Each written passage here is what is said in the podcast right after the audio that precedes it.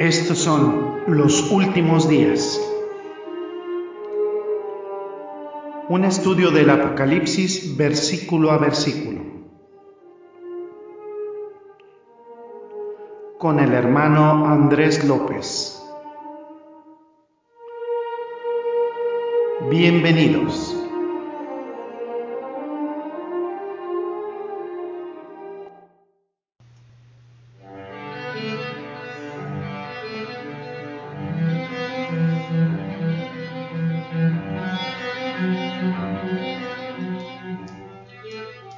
¿Qué tal? ¿Qué tal amigos? Bienvenidos nuevamente a este su programa, nuestro programa Los Últimos Días. Bien contentos de estar nuevamente aquí analizando en esta ocasión el capítulo número 4 del libro de Apocalipsis. Ya habíamos tenido la oportunidad, el privilegio y la bendición de estar viéndolo, de estar analizándolo la vez anterior y vamos a continuar con nuestro estudio Dice la escritura en el capítulo 4 del libro de Apocalipsis, versículos 1 al 3, habla sobre la adoración celestial y dice, después de esto miré, y aquí una puerta abierta en el cielo, y la primera voz que oí como de trompeta, hablando conmigo, dijo, sube acá, y yo te mostraré las cosas que sucederán después de estas. Y al instante yo estaba en el espíritu, y aquí un trono establecido en el cielo, y en el trono uno sentado, y el aspecto del que estaba sentado era semejante a piedra de jaspe y de cornalina, y había alrededor del trono un arco iris semejante en aspecto a la esmeralda. Vamos a orar. Gracias, bendito Señor, te damos por este día, amado Dios tan maravilloso, en donde tú nos permites, por tu gracia y misericordia, dar un pequeño vistazo a lo que es el cielo, Señor, a las maravillas que nos esperan a quienes hemos tomado la decisión de recibirte, de recibir a Jesucristo como nuestro único y suficiente Señor y Salvador, y por lo cual, de acuerdo al pacto que tú has establecido, Señor, desde Génesis 3, tú nos permites por medio de esto, Señor, dejar de ser enemigos tuyos y convertirnos en parte de tu familia, Señor. Gracias, Padre, te exaltamos, te glorificamos. Gracias por todas esas cosas tan hermosas que tú has manifestado en nuestras vidas transformadas, que quienes hemos recibido a Jesucristo como nuestro único y suficiente Señor y Salvador, quienes estamos en Cristo, apreciamos y reconocemos. Gloria hacia ti, Señor, te exaltamos en el precioso nombre de Cristo Jesús. Oramos. Amén y amén. Este es uh, su amigo, su hermano Andrés López. Estamos aquí en Radio Cristo Viene y eh, listos para continuar este relato. Habíamos comentado que, bueno, les había platicado un poco de todas estas eh, visitas estrambóticas que, y, raras y locas y fantasiosas, estúpidas, tontas e inverosímiles que manejan estas personas de, del carismatismo y principalmente les daba algunos ejemplos de comienzos de los años 80 de cómo estas personas del siglo pasado que cómo manifestaban y cómo siguen aún hasta nuestros días revelando estas falsedades y estas fantasías que tienen. Sin embargo, el cielo nos es descrito en el capítulo 4 de Apocalipsis de una manera hermosa y sublime. Nos habla de cosas que el apóstol Juan miró, que vio una puerta abierta en el cielo, que escuchó una voz como sonido de trompeta y que hablaba esta voz con él, que le pedía que subiera al cielo, que le, eh, le mostraría cosas que sucederían después de estas cosas. ¿A qué se refiere con después de estas cosas? Bueno, después de, eh, el curso normal de la historia. Eh, inmediatamente estuvo en el espíritu y ahí en un trono estaba eh, que estaba en el cielo. Había visto uno sentado en el trono y el que estaba sentado en el trono tenía aspecto de piedra de jaspe y de sardío, se lo comenta. Y había un arco iris alrededor del trono como con apariencia esmeralda y alrededor vio 24 tronos y sobre los tronos 24 ancianos sentados vestidos en vestiduras blancas y coronas de oro en sus cabezas. Y vio que salían relámpagos, eh, truenos, había siete lámparas encendidas ardiendo delante del trono, que son los siete espíritus de Dios. Y delante del trono había, por así decirlo, un mar de cristal y el, el centro y alrededor del trono cuatro seres vivientes llenos de ojos por delante y por detrás. Y la primera criatura era como el león y la segunda criatura como un becerro y la tercera criatura tenía como cara de hombre y la cuarta criatura era como una águila voladora. Y vio entonces continúa que los cuatro seres vivientes, cada uno de ellos con seis alas, estaban llenos de ojos alrededor, eh, por fuera y por dentro, y de día y de noche no cesaban de decir, Santo, Santo, Santo es el Señor Dios. Eh, podemos tener un pequeño eco de lo que era el capítulo 6 de Isaías ahí el Todopoderoso que era y que es y que ha de venir. Y cuando los seres vivientes dan gloria y, acción de gracias al que está sentado en el trono, al que vive por los siglos de los siglos, los 24 ancianos se postran delante de él y le adoran y echarán sus coronas delante del trono diciendo digno eres Señor nuestro, Dios Señor nuestro, de recibir la gloria y la honra y el poder porque tú creaste todas las cosas y por tu voluntad existen y fueron creadas. Y así se extiende esta visión hasta el capítulo 5 y es una visita personal al trono divino del cielo. Es la segunda visión de Juan, es su segunda revelación eh, y ahora sigue ahí en la isla de Patmos, pero sin embargo se ha elevado por encima de los sentidos naturales humanos.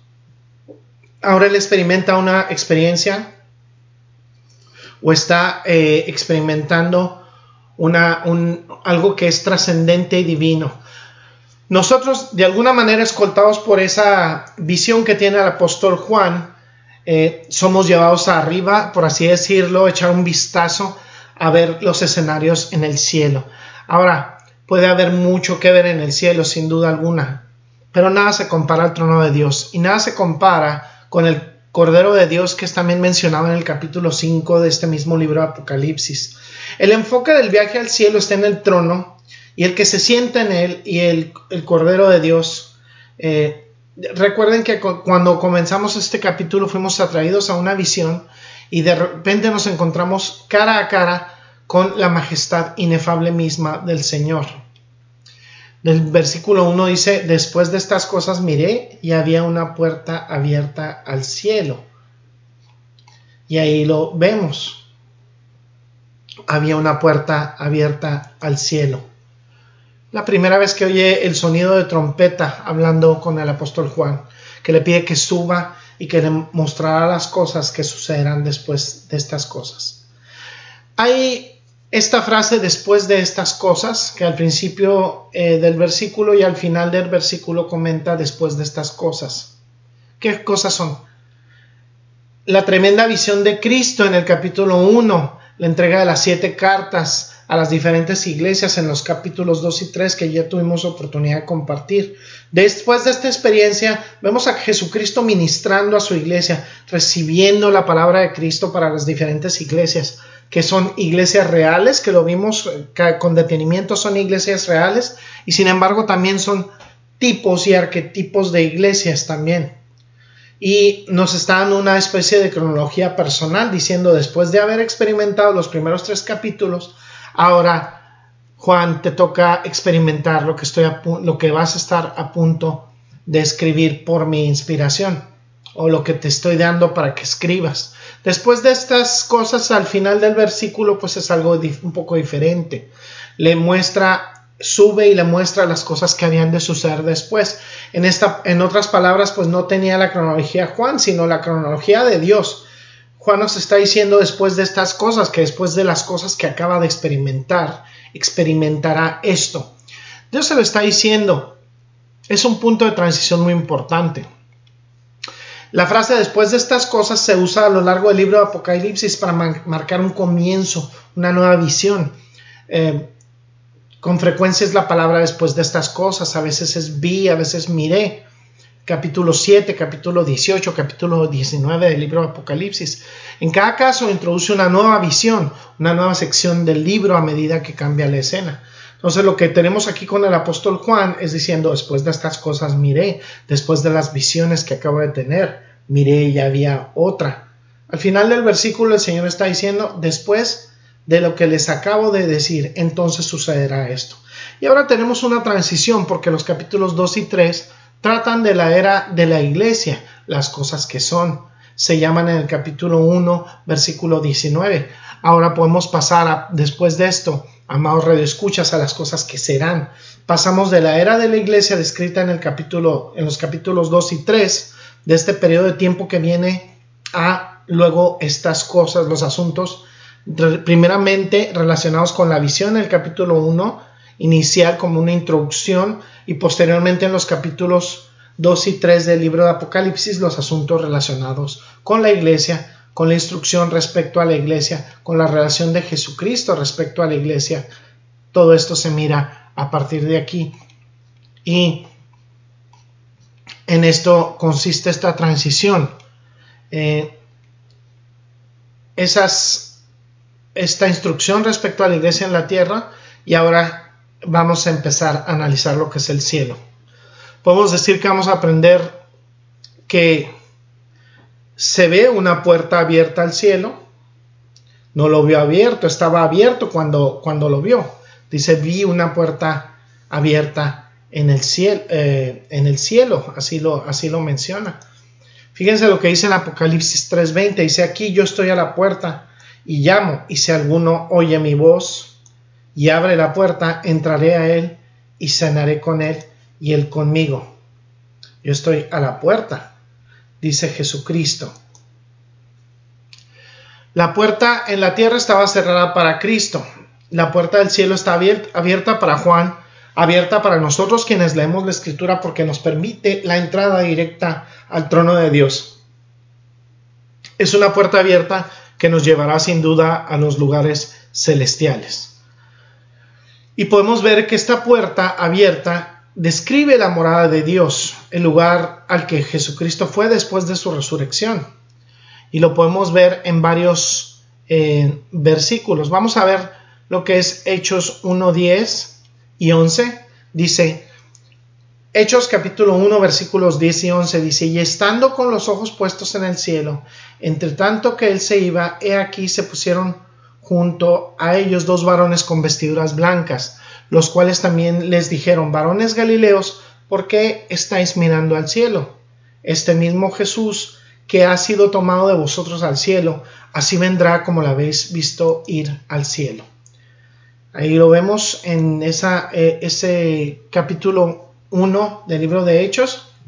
Vamos al capítulo 3 del libro de Hechos nuevamente, versículo 21, y fíjense lo que dice, dice, a quien de cierto es necesario que el cielo reciba hasta los tiempos de la restauración de todas las, de todas las cosas, de que habló Dios por boca de sus santos profetas, que han sido desde el tiempo antiguo. He aquí una nueva referencia a Jesucristo en el cielo después de la resurrección. Vamos al mismo libro de Hechos, capítulo 7, versículos 55 y 56. Fíjense lo que dice.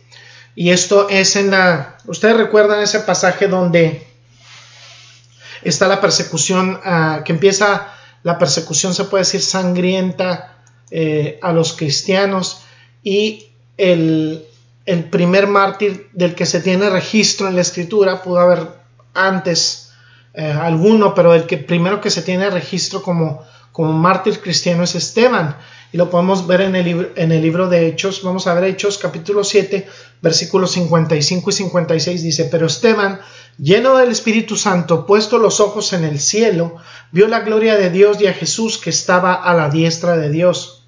Y dijo, he aquí veo los cielos abiertos y al Hijo del Hombre que está a la diestra de Dios. Ahí lo podemos ver, amados radioescuchas. Y Vamos a ver otro pasaje que está en Romanos capítulo 10, versículo 6, para que vean esto, esta ascensión al cielo por parte de Jesucristo.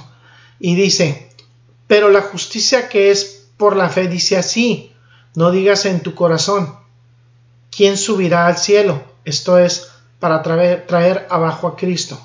Y nuevamente una referencia.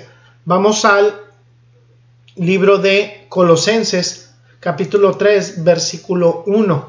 Dice lo siguiente, dice la escritura, si pues habéis resucitado con Cristo, buscad las cosas de arriba, donde Cristo está sentado a la diestra de Dios. He aquí ya lo pueden ver una, vez más. Vamos para ver estas referencias de Jesucristo en el cielo a Primera de Tesalonicenses capítulo 4 versículo 16 Primera Tesalonicenses, Tesalonicenses 4:16, que por cierto, entre paréntesis, no entiendo yo por qué hay tanto supuesto teólogo que dice que no va a haber arrebatamiento. Fíjense lo que dice Primera Tesalonicenses 4:16 dice, porque el Señor mismo, con voz de mando, con voz de arcángel y con trompeta de Dios, descenderá del cielo y los muertos en Cristo resucitarán primero. He ahí. En todas estas cosas nos indican que el Señor Jesucristo ascendió al cielo, es la morada de Dios. Además es el cielo donde el Señor Jesucristo ha estado preparando un lugar para nosotros. Lo dice en Juan 14. Fíjense, vamos a ver Juan 14, versículos 1 al 4. Fíjense lo que dice la escritura. No se turbe vuestro corazón, creéis en Dios, creed también en mí. En la casa de mi padre muchas moradas hay.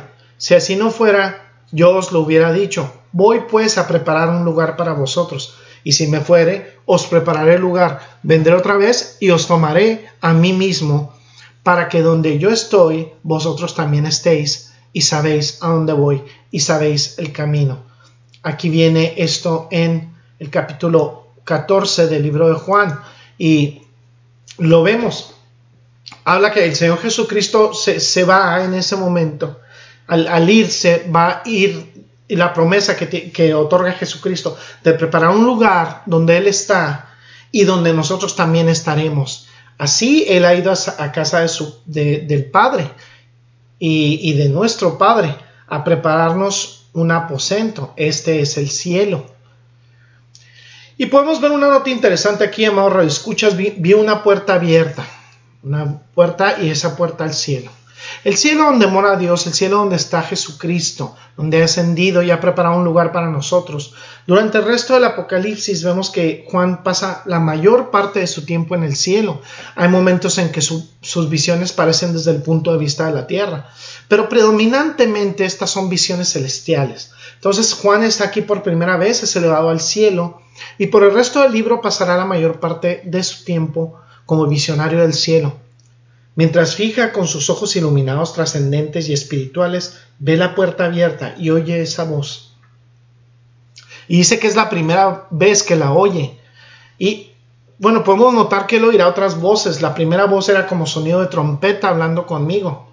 Y debería sonarnos familiar, porque lo vemos precisamente en Apocalipsis capítulo 1, versículo 10. Apocalipsis 1.10 dice, yo estaba en el Espíritu el día del Señor, en el día del Señor, y oí detrás de mí una gran voz como trompeta. Fíjense qué interesante. Yo estaba en el Espíritu, en el Espíritu en el día del Señor. Es decir, yo era trascendente, yo estaba en un estado espiritual. Yo estaba consciente de las cosas espirituales y sobrenaturales. Había trascendido la tierra, y oía esta voz de eh, como el sonido de trompeta, un gran estruendo. ¿Y de quién era esa voz? vamos a ver el capítulo 1, versículo 12, aquí mismo en el libro de Apocalipsis. Fíjense lo que dice. Dice, y me volví para ver la voz que hablaba conmigo. Y vuelto vi siete candeleros de oro. Qué interesante, ¿no? Vio siete candeleros de oro, de oro y vio a uno como el Hijo del Hombre, nada, menos que a nuestro Señor Jesucristo. Aquí nuevamente nuestro Señor Jesucristo le habla en el capítulo 4 con esa voz fuerte como de trompeta y clara. Es una voz autoritaria, es una voz de mando y por eso se compara con la trompeta. La voz es una orden específica, le dice, ven aquí. Y cuando el Señor Todopoderoso, exaltado Señor Jesucristo, asciende, y si dice Él sube acá, uno tiene que subir Sube acá y te mostraré lo que va a suceder después de estas cosas, dice nuestro amado Señor. Ahora, debemos entender que Juan fue llevado místicamente, eh, no, perdón, no fue llevado místicamente a una tierra de fantasía, donde es la tierra de nunca jamás, fue llevado espiritualmente a la eterna tierra de los cielos, del eterna, eh, al eterno lugar de los cielos, perdón, y esto con un pequeño punto de apoyo en el tiempo y en el espacio, para ver de manera trascendente lo que los ojos humanos no pueden ver. y lo que los oídos humanos no pueden oír. El Señor dice, nos, nos manda junto con el apóstol Juan porque somos copartícipes de esta visión y como nos lo dice en la introducción del libro Apocalipsis, él dice el Señor, quiero que suban acá, quiero mostrarles algunas cosas que sucederán después de estas cosas. Hay algunas cosas que tiene que mostrarnos Dios y quiere mostrarnos lo que son. Ahora, eh, es como el rapto de la iglesia, es un rapto simbólico. Eh, no creo que la iglesia precisamente está subiendo, Juan está subiendo y no sube con el propósito de glorificación, sino fundamentalmente con un propósito de revelación. Esta no es una imagen del rapto de la iglesia, al menos que, que una persona la quiera ver. Sería bueno porque sellaría lo que se define como el rapto de la pretribulación para aquellos que desesperadamente quieren que la escritura sea totalmente clara a ese respecto. No hay un rapto de la iglesia a la glorificación, es el viaje trascendente de un hombre con el propósito de la revelación. Y vamos a quedarnos hasta, hasta aquí. Eh, sin duda las vidas transformadas por el poder del Espíritu Santo, las vidas transformadas por el poder de Dios respecto a su palabra, nos pueden dar cuenta de lo maravilloso y lo milagroso que es el vivir en Cristo. Y este mensaje es para ti, amado Radio Escucha, que no has reconocido, no has recibido a Jesucristo como tu único y suficiente Señor y Salvador. El día es hoy. El día es hoy porque en realidad no tenemos eh, la certeza de que vayamos a vivir otro día. El mañana no, se nos, no se nos tiene asegurado en estos cuerpos mortales. Sin embargo, eh, aquí vemos lo que aquí vemos eh, de alguna manera que este lugar que y esta maravillosa visión está únicamente reservada a quienes hemos recibido a Jesucristo con como nuestro único y suficiente Señor y Salvador. Estas visiones celestiales, este lugar maravilloso está reservado únicamente para quienes hemos recibido a Jesucristo como nuestro único y suficiente Señor y Salvador. Y me preguntarás, eh, Andrés, ¿cómo puedo recibir a Jesucristo como mi único y suficiente Señor y Salvador? Ora en este lugar en donde te encuentres, en la intimidad de tu cuarto, en la intimidad de tu casa. Donde te encuentres, ora, pídele perdón a Dios, arrepiéntete de tus pecados. El día de mañana puede ser demasiado tarde y podrás disfrutar estas maravillas del cielo, además de que la vida en Cristo nos proporciona ese gozo, esa seguridad, esa esperanza de vivir ahí. Eh, yo les voy a confesar algo, hace unos días perdí un hermano en Cristo que yo amaba mucho, el hermano Keith en El Paso, Texas. Eh, este hermano, eh, con él tuve muchas conversaciones, muchas charlas, un muy buen cristiano, un hombre que amaba la Biblia, un hombre que amaba a su familia y él partió con el Señor. Lógico, hay una parte de mi corazón que lo extraña como amigo, pero principalmente la parte que está más, que se siente más cálida, más, más reconfortada. Y seguro que su esposa también, la hermana María, también se siente reconfortada, es el hecho de que ellos pueden tener la certeza de que quizá ahorita está en un mejor lugar, que está en el cielo, que está disfrutando de una comunión constante con Jesucristo, con el Señor. Y él, ese había sido el anhelo de su vida. Dios le ha concedido y ahí que la escritura dice que Él concede las peticiones de nuestro corazón. Nuestra principal petición en nuestro corazón tiene que ser volver a casa con el Padre, con Dios, estar en la patria celestial con Jesucristo, disfrutando de las delicias de este cielo que está siéndonos descrito en el capítulo 4 del Apocalipsis. Yo verdaderamente te invito a que recibas a Jesucristo como tu único y suficiente Señor y Salvador, porque dice la Escritura que solamente van a ser hijos de Dios aquellos que le reciban, que reciban a Jesucristo, serán reconocidos como hijos de Dios. Todos los seres humanos somos creación de Dios, pero únicamente quienes hemos decidido recibir a Jesucristo como nuestro último, único y suficiente Señor y Salvador, podemos ser llamados hijos de Dios.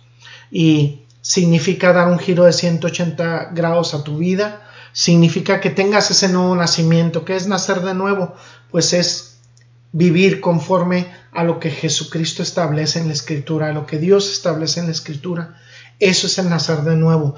Y se dice que es nacer de nuevo porque esto es algo verdaderamente sobrenatural, esto es algo espiritual. Espíritu engendra espíritu. Y el Espíritu Santo es el que se interna en nosotros, en que nos ministra al nosotros recibir a Jesucristo como nuestro único y suficiente Señor y Salvador, al confiar en Él para nuestra vida eterna. Es que pongas tú tu confianza en Él, que no actúes conforme a tu propia prudencia y que no sientas que te puedes ganar el cielo, porque el cielo ha sido ganado por Jesucristo en la cruz del Calvario y en su resurrección al tercer día. Eh, Esperamos que este estudio haya sido de grande edificación y bendición para ustedes, amados hermanos, hermanas en Cristo, amados radioescuchas, eh, pero principalmente que como siempre lo que hacemos aquí en Radio Cristo viene y con, con ese amor es para que el Señor Dios sea exaltado y sea glorificado porque únicamente Él es digno de toda gloria y toda honra. Vamos a orar. Gracias, bendito Señor, te damos por esta nueva misión, porque has permitido por tu gracia, tu misericordia y tu soberanía que sigamos difundiendo la palabra, tu palabra, y que tú sigas, Señor, por medio del poder que infundes en el Espíritu Santo en esos corazones, transformar vidas para que exaltemos y glorifiquemos siempre tu santo nombre. Gloria sea a ti, Señor, en el precioso nombre de Cristo Jesús oramos. Amén y amén. Bueno, este ha sido un programa más de los últimos días. Nuestro programa, su programa, es un estudio exhaustivo del Apocalipsis versículo a versículo. Este ha sido su hermano Andrés López y los esperamos hasta la próxima. Bendiciones. Gracias por el placer de su sintonía. Lo esperamos en una nueva emisión de Los Últimos Días un estudio del Apocalipsis versículo a versículo. Hasta pronto y bendiciones.